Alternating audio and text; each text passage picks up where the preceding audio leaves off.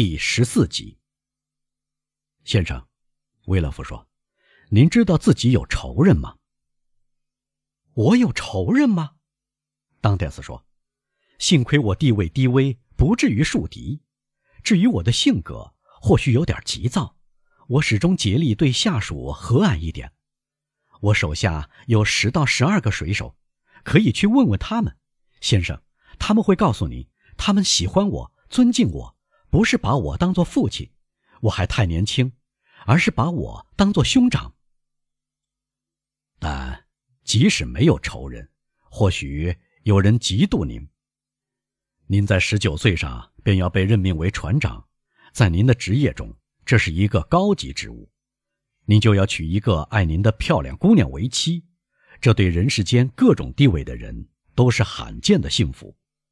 命运对您的双重偏爱。足以引起别人对您的嫉妒。是的，您说的对，您比我更了解人情世故，这是可能的。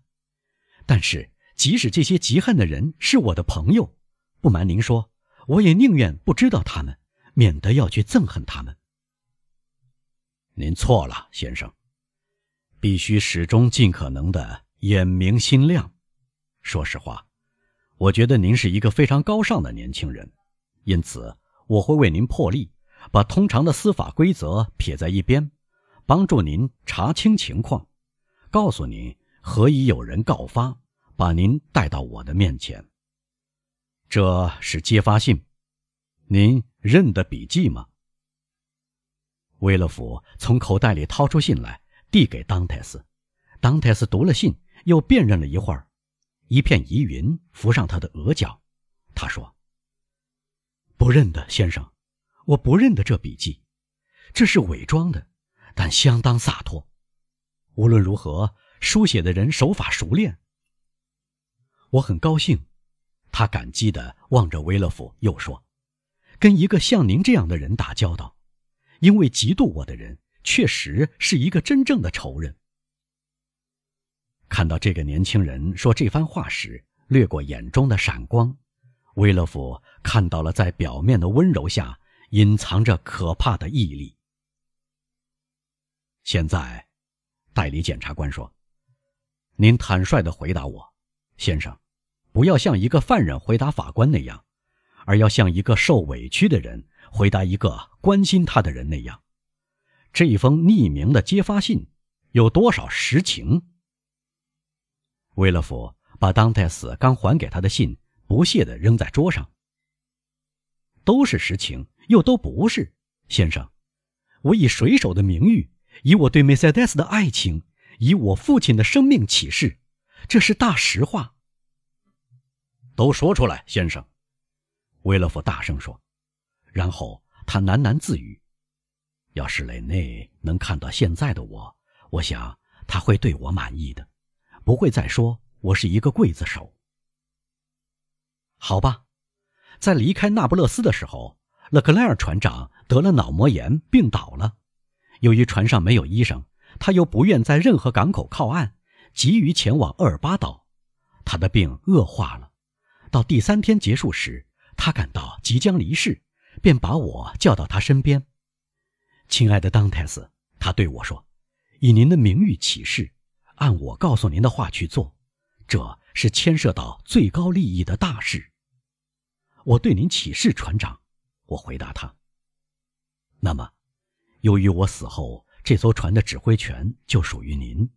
作为大副，您要负起这指挥权，朝厄尔巴岛驶去，在费拉约港上岸，求见元帅，交给他这封信。或许，他们会交给您另一封信。委托您完成某项使命，这项使命本来是留给我的，当泰斯，您要带我去完成，由此获得的一切荣誉也将归于您。我会照办，船长，但是或许不像您所以为的那样，能轻而易举地见到元帅。这儿有一只戒指，您拿了去求见。船长说，一切困难都会迎刃而解。说完，他交给我一只戒指。非常及时，两小时以后，他陷入瞻望状态。第二天就与世长辞了。这时您怎么办，先生？我要做的事，不论谁在我的地位都会做的。无论如何，一个病危的人的祈求是神圣的，而对于水手来说，上司的请求则是命令，必须完成。于是我扬帆开往厄尔巴岛，第二天便抵达。我下令大家留在船上，独自上岸。正像我所预料的那样，他们设置了一些困难，不让我去见元帅。但我叫人把戒指给他送去，这枚戒指能为我打通关节。于是我通行无阻。他接待了我，问我关于不幸的勒克莱尔临终时的情况。正像勒克莱尔预料的那样，他交给我一封信，委托我亲自带到巴黎。我答应了，因为这是完成我的船长的遗愿。我在马赛上岸之后，迅速了结船上的一切事务，然后我赶快去看我的未婚妻。我看到她比先前更漂亮，更情意绵绵。多亏了莫雷尔先生，我们绕过了教会方面的一切麻烦。最后，先生，就像刚才我对您说的，我举行了订婚喜宴。过一小时我就要结婚，我打算明天动身到巴黎去，而这时我被捕了。就因为这封告密信，现在您看来像我一样对他不屑一顾。是的，是的，威勒夫喃喃地说：“我觉得这一切都是实情。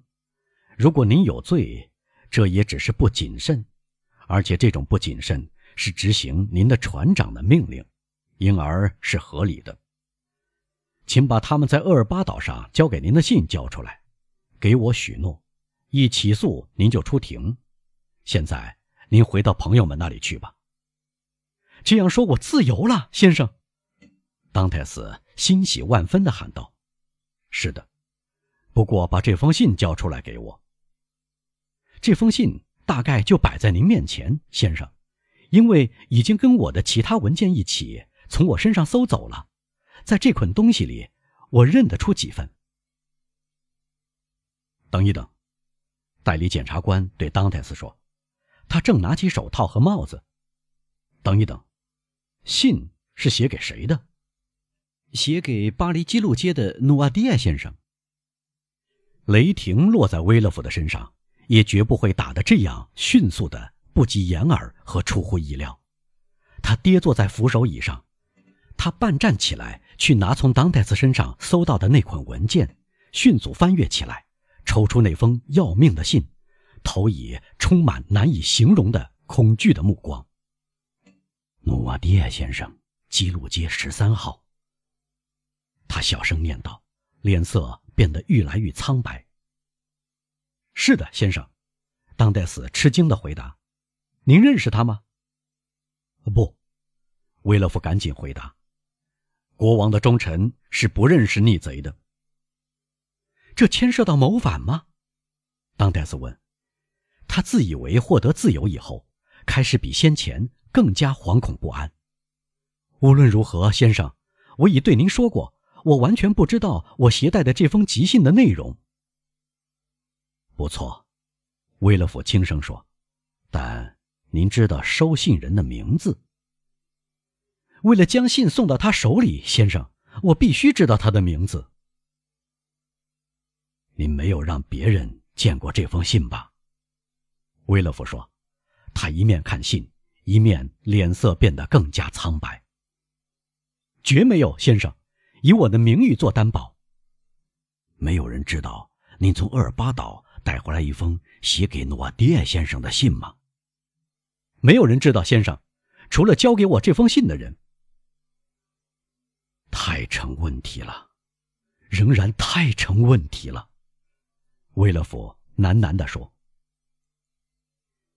随着他摸清底细，威勒夫的脑门越来越阴云密布，他苍白的嘴唇、颤抖的双手、火热的目光，使当戴斯的脑际掠过最难以忍受的恐惧。看完信后，威勒夫用双手捧着头，有一会儿痛苦难熬。“哦，我的天，怎么了，先生？”当泰斯胆怯地问。威勒夫一声不吭。过了一会儿，他抬起苍白的、容貌大变的脸，又读了一遍信。您说您不知道这封信的内容是吗？威勒夫又问。以我的名誉做担保，我再说一遍，先生。当泰斯说：“我不知道内容。您怎么了？我的天，您看起来不舒服。您要我拉铃，要我叫人吗？”不，先生。威勒夫赶紧站起来说：“别动，别多嘴。这里发号施令的是我，不是您。”先生，受了伤害的当戴斯说：“我是叫人来照顾您，仅此而已。我什么也不需要，一时头昏眼花，如此而已。您管好自己吧，别管我，回答我的问话。”当泰斯等待着随后的审问。但没等到，威勒夫又跌坐在扶手椅里，用一只冰冷的手去抹冷汗涔涔的额角。他第三次开始看信。啊，如果他知道这封信的内容，他咕噜着说，而且一旦知道诺爹是威勒夫的父亲，我就完了，永远完了。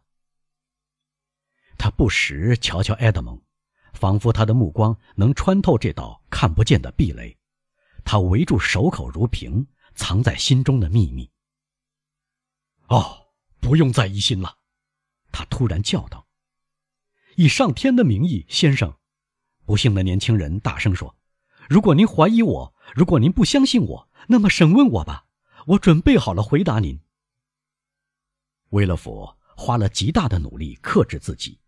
用竭力坚定的口吻说：“先生，这次审问的结果，您牵涉到最严重的罪行，因此我不能做主。像我起先所希望的那样，马上恢复您的自由。在采取同样措施之前，我应该征询一下预审法官的意见。这段时间，您已经看到我是如何对待您的。是的，先生。”汤戴斯高声说：“谢谢您，因为您待我宁可说是个朋友，而不是法官。